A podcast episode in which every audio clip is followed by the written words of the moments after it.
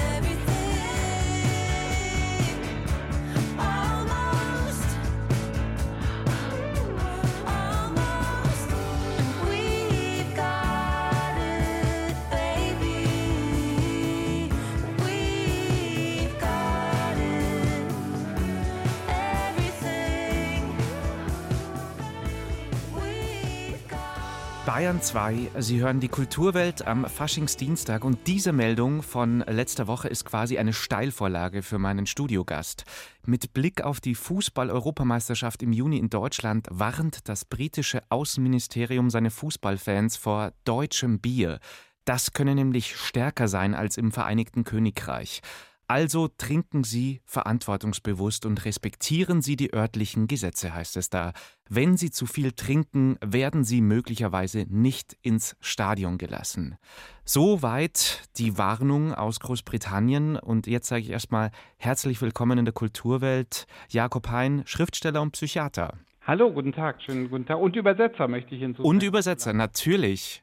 Was sagen Sie zu dieser Meldung und mit Blick auf Ihr übersetztes Buch, worüber wir gleich noch sprechen werden? Eigentlich äh, bietet ein Biertrinken während eines Fußballspiels keinen besonderen Vorteil. Man kann eigentlich normalerweise schlechter gucken, man neigt zu Doppelbildern und man kann das Spiel nicht besser verfolgen, weil man einfach ein bisschen langsamer ist mental. Also insofern ist die Warnung interessant und begründet und ebenso lustig für mich natürlich, ja. Herr Hein, Sie haben beruflich als Psychiater eben auch mit Ursachen und Folgen von Alkoholkonsum zu tun. Sie haben ein Buch übersetzt, das schon ein paar Jahrzehnte auf dem Buckel hat. Es heißt Drunken Comportment, a Social Explanation. Bei Ihnen heißt es dann Betrunkenes Betragen, eine ethnologische Weltreise. Geschrieben haben das Buch ursprünglich die Anthropologen Robert B. Edgerton und Craig McAndrew.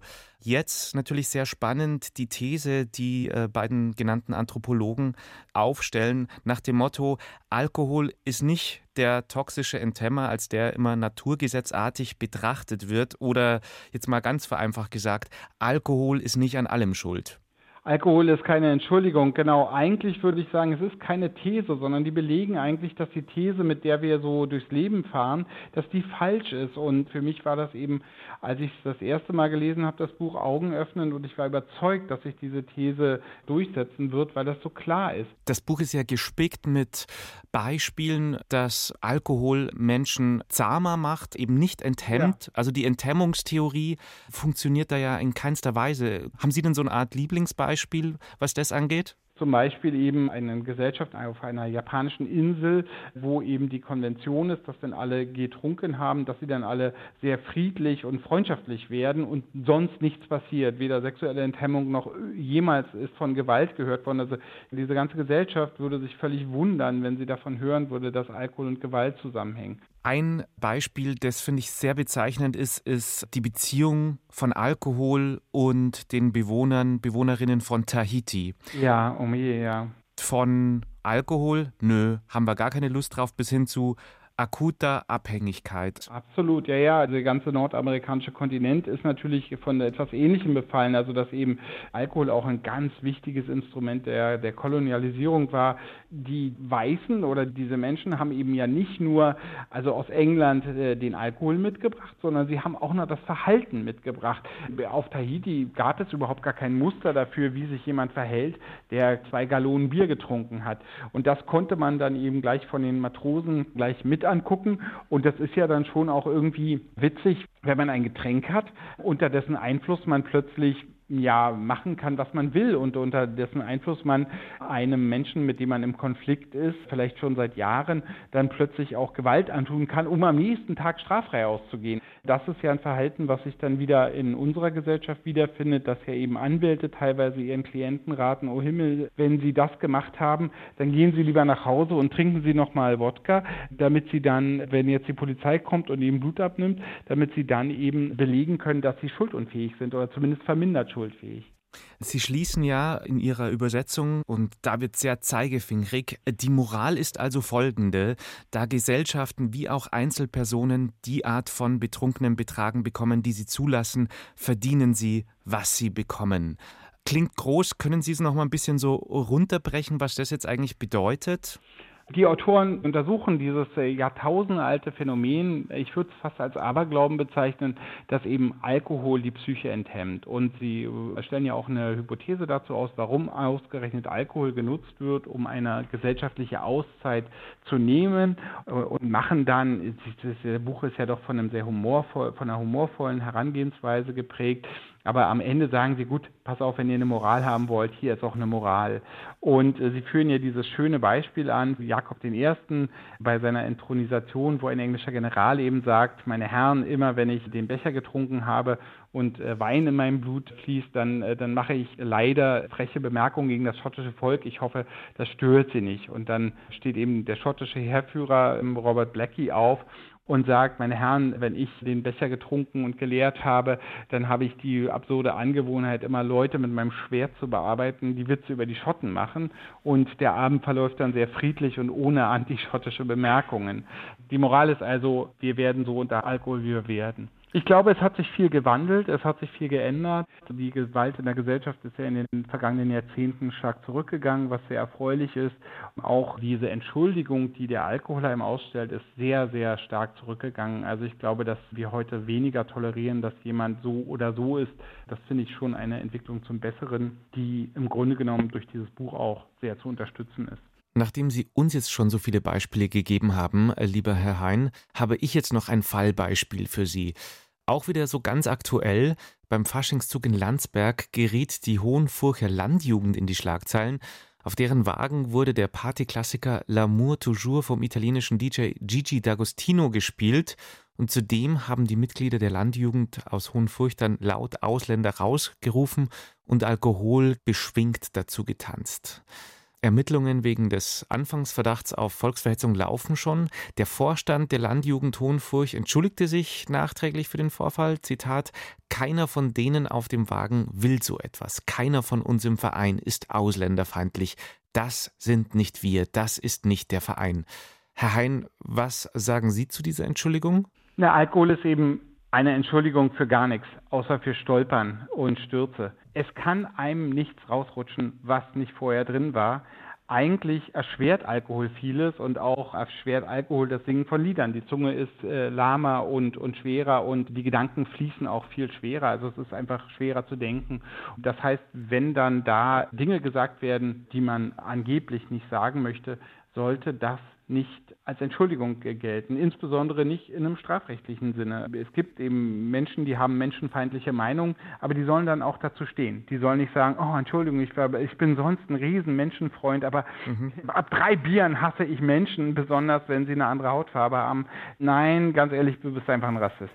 Ich finde das sinnvoll, dass man sagt, man sollte schon jenseits des 18. Lebensjahres für sein Verhalten Verantwortung übernehmen. Das ist ja auch nicht zu viel verlangt. Das schreiben wir alles jetzt genauso rein ins Protokoll für die Bayern 2 Kulturwelt am Faschingsdienstag.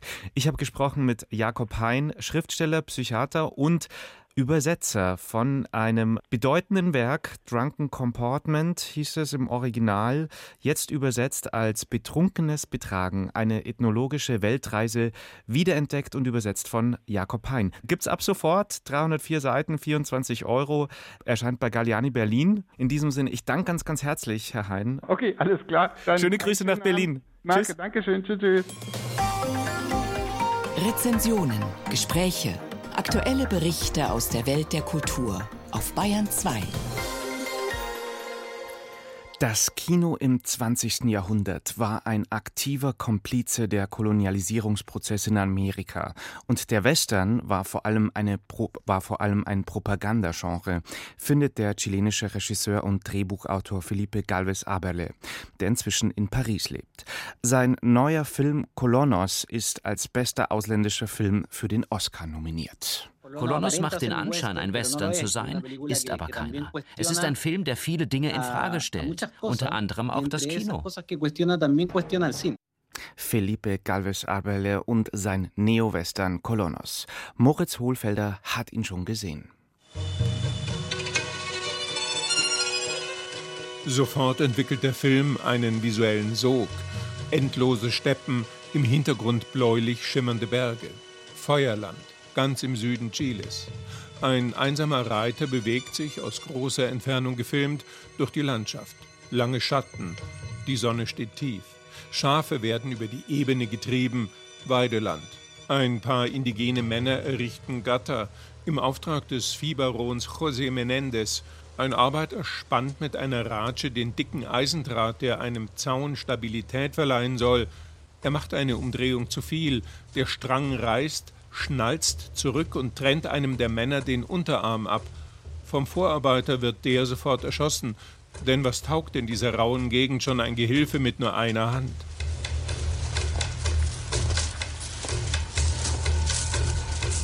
Colonos ist ein Western aus Chile. Gedreht wurde er als optische Reminiszenz an die klassischen US-Western im Normalformat – Cinemascope kam erst später. Das atmet Freiheit. Regisseur Felipe Galvez Aberle und seinem fantastischen Kameramann Simone D'Arcangelo ging es aber in den weiten Landschaften Feuerlands um moralische Enge, um willkürliche Grenzziehungen, um, auch im übertragenen Sinn, Begrenzung und Ausschluss. Deshalb das Normalformat. Ein Trupp von drei Männern wird beauftragt, einen sicheren Schafstrail von Chile durch das Gebiet Argentiniens bis an den Atlantik auszukundschaften. Alexander McLennan, ein Schotte, ehedem Gefreiter der englischen Marine, der sich jetzt als Leutnant ausgibt, führt die Truppe an. Mit ihm reiten der Mestize Segundo, der gut schießen kann, und Bill, ein einfacher Cowboy aus Texas, der sich im Kampf gegen die Ureinwohner Nordamerikas schon als skrupellos erwiesen hat.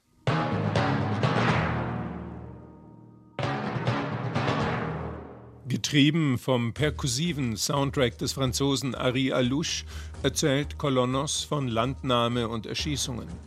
Weil die indigenen Nomaden vom Volk der Selknam die Großgrundbesitzerschafe, genannt das weiße Gold, als Allgemeingut betrachten und für die eigene Vorratshaltung jagen, werden sie von Bill und McLennan kaltblütig abgeknallt.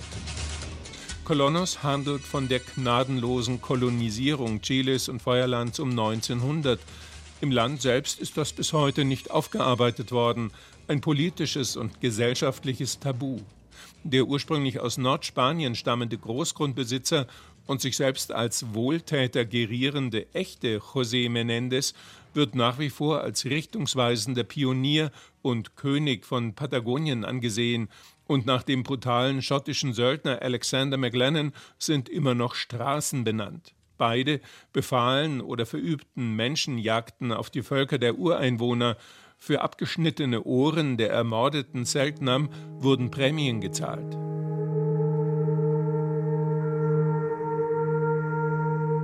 In langen, intensiven Einstellungen berichtet Felipe Galvez Aberle von den Vorgängen vor rund 120 Jahren. Im Epilog tritt noch eine von dem realen Richter Valdo Seguel inspirierte Figur auf, ein vom damaligen Präsidenten Pedro Montt beauftragter Beamter, der die Massenmorde im Nachgang untersuchen und die Ureinwohner befrieden sollte. Dass auch er die Kolonisierung fortsetzte, nur ohne Blutvergießen, sondern mit milde vorgebrachten Floskeln eines nationalen Gehorsams, macht der Film in der letzten Szene unmissverständlich deutlich. Der Sog der Bilder endet so in der Anklage von Barbarei, Unmenschlichkeit und Unterdrückung. Galvez Aberle ist ein visuell aufregender, klug rhythmisierter und politisch aufrüttelnder Neo-Western gelungen, den Chile dann immerhin als Oscar-Beitrag für den besten fremdsprachigen Film einreichte.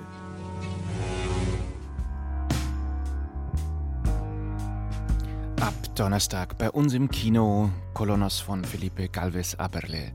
Und hier wieder ein Stück vom neuen Album von Maddie Diaz. Don't Do Me Good, ein balladeskes Duett zusammen mit ihrer guten Freundin, dem Grammy-überhäuften Country-Superstar Casey Musgraves. Without the better days, the one step closer face, who on earth would I be?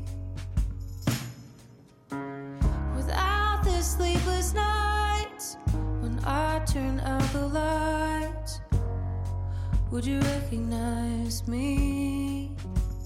It's getting harder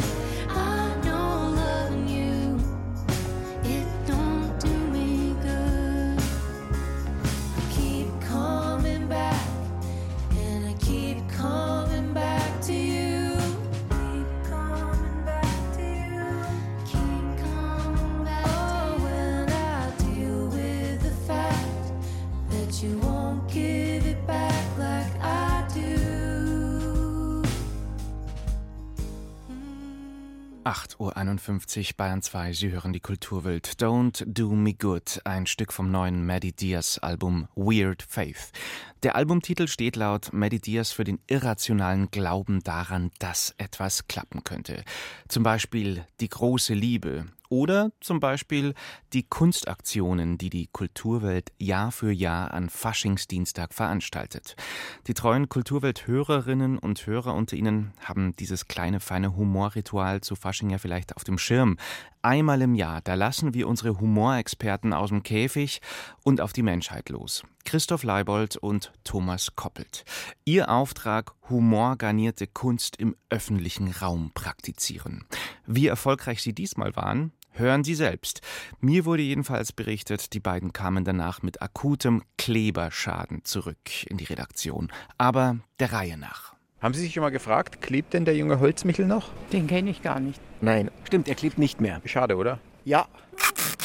Mein Name ist Luis Altbauer, das ist mein Kollege, der Herr Kleber. Klaus Kleber, einen schönen guten Morgen. Wir kommen von der allerletzten Generation. Haben Sie von uns schon gehört? Uh -uh. Habe ich nie gehört. Die allerletzte Generation. Wir sind wirklich die allerletzten. Ja, ja. Das heißt, nach Ihnen gibt es keine mehr, oder was? Nach uns kommt nur noch die Sintflut. Die Sintflut. Ah ja, okay. Und das bedeutet, für mich jetzt? Sie sind ja noch ein bisschen jünger als wir. Das heißt, Sie haben noch Ihren Klebensweg vor sich. Ja. Aber unsere Kollegen von der letzten Generation kennen Sie vielleicht? Die kenne ich, ja. Die sind haften geblieben ne, im Gedächtnis. Wahrscheinlich, weil sie überall so Aufsehen erregt haben mit ihren Klebeaktionen. Aber das wollen die jetzt nicht mehr machen. Die sind ein bisschen klebensmüde geworden. Die wollen jetzt andere Sachen machen. Ist doch echt schade, dass die nicht mehr kleben wollen, oder? Ich bin da eher neutral.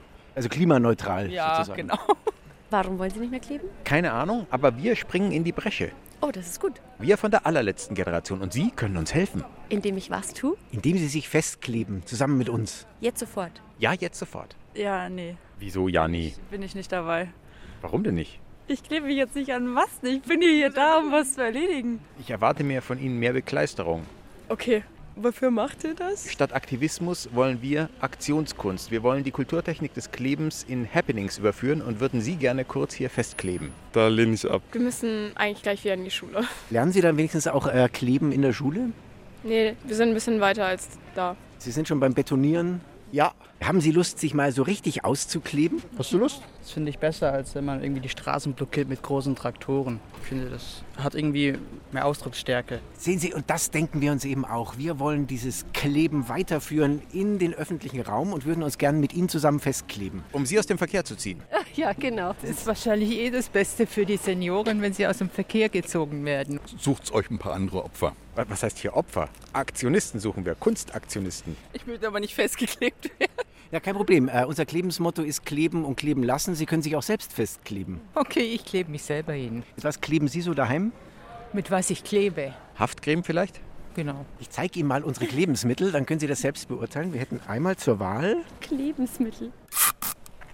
Das ist ein Teser. Und ich habe noch was anderes. Aha. Das ist ein Klebestift. Ein Klebestift. Wir finden, die letzte Generation hat da die Hürde sehr hochgelegt mit Ja. Blitzzement Ja. und Sekundenkleber. Wir wollen das niedrigschwellig halten, das Kleben. Das hebt nicht, das klebt nicht. Haben Sie denn äh, genug Klebenserfahrung? Ich habe sehr viel Lebenserfahrung, weil ich arbeite im Theater und bin weltweit unterwegs. Dann sind Sie genau unsere Frau. Wir würden uns gerne mit Ihnen zusammen ankleben an diesem Abfall. Aber kle- kleben als Performance. Ich meine, wenn Sie von den performativen Künsten kommen. aber nicht. Aber wenn Sie doch vom Theater kommen, dann müssen Sie doch ein Herz für die Kunstform des Klebens haben. Äh, Ich habe die wirklich, ich habe auch solche Sachen auf der Bühne gemacht, aber im Moment kann ich leider nicht. Hier, die Bühne des öffentlichen Raums. Nein.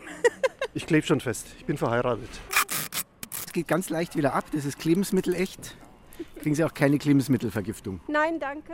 Glauben Sie denn an ein Kleben nach dem Tod? Ja, Dann haben Sie ja auch nichts zu verlieren hier. genau, habe ich auch nicht. Ich bin jetzt bereit. Das ist super. Ich würde gern angeklebt werden. Sehr schön. Ja. Tesafilm oder Prittstift? Äh, Tesafilm bitte. Gute Wahl.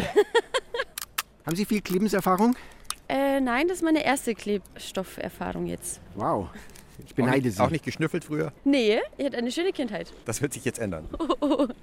So, äh, wollen Sie die Hand festkleben oder das Gesicht? Äh, gerne lieber die, Hand. Okay, Ja, ja. Einen Moment. Sie legen die Hand jetzt einfach an den Laternenmast und ich klebe einmal rundherum. Und hebt's schon? Ja. Wie lange bleibe ich dann als Happening hier stehen? Das ist äh, unterschiedlich, so zwischen drei und vier Stunden. Da kann man sich die Zeit mit einem lustigen Liedchen verkürzen. Schön. Das ist G-Dur. Lass uns kleben, lass uns kleben, lass uns kleben, immer mehr. Sie können gerne mit einsteigen. Wir wollen ja aufmerksam machen. Okay, ich stimme dann mit ein, ja. Und alle. Lass uns kleben, lass uns kleben, lass uns kleben. Ich habe das Gefühl, bei Ihnen klebt die Zunge am Gaumen. Vielleicht, aber ich bin zu krank. Lass uns husten, lass uns husten. Und alle, jetzt alle, ja? Zwei, drei, vier. Lasst uns kleben, lasst uns kleben, Lass uns kleben, immer mehr. Komm, lass uns kleben, lass uns kleben. Zu kleben ist gar nicht so schwer. Und es ist auch gar nicht schwer, oder? Nein, es ist super easy. Ihre Hand sieht so müde aus. Ist die schon eingeschlafen? Das Blut läuft langsam, aber sicher raus, aber es geht noch. Kommen Sie denn alleine los oder sollen wir Sie entkleben? Ich glaube, ich schaffe es alleine, mich zu entkleben. Heb hier mal an. Und jetzt mal mit einem kräftigen Ruck. Hau! Wunderbar. Vielen lieben Dank für diese Kleberfahrung. Wenn Sie Ihr Kleben jetzt nochmal Revue passieren lassen, wie war's? Gut. Es hat Spaß gemacht. Das ist doch schön. Ja. Dann kleben Sie wohl. Kleben Sie wohl. Kleben Sie wohl. Danke, dass Sie uns auf den Leim gegangen sind. Ich hatte auch den Eindruck, das ist irgendwie eine Faschingsaktion. Nein, nein. Kunst, das ist Kunst. Kunst, okay. Die Grenzen sind fließend. Ja. Viel Glück auf Ihrem weiteren Klebensweg. Tschüss. Wofür war das denn? Für die Sendung Klebenslinien. Oh, toll. Machen Sie weiter. Kleben es weiter fest. Das ist gut. Lass uns kleben, Lass uns kleben, lass uns kleben, immer mehr. komm, lass uns kleben, lass uns kleben. Man klebt nur zweimal. Die allerletzte Generation sorgt für Begeisterung. Mein persönlicher Favorite war jetzt gerade noch die Klebenslinien. Christoph Leibold und Thomas Koppelt waren in der Münchner Fußgängerzone unterwegs als Klaus Kleber und Luis Altbauer. Danke nochmal stellvertretend auch an alle Beteiligten und Beklebten. Soweit die Bayern 2 Kulturwelt an Faschingsdienstag. Fortsetzung morgen früh um 8.30 Uhr. Bis dahin, gute Zeit, wünscht Tobias Ruland.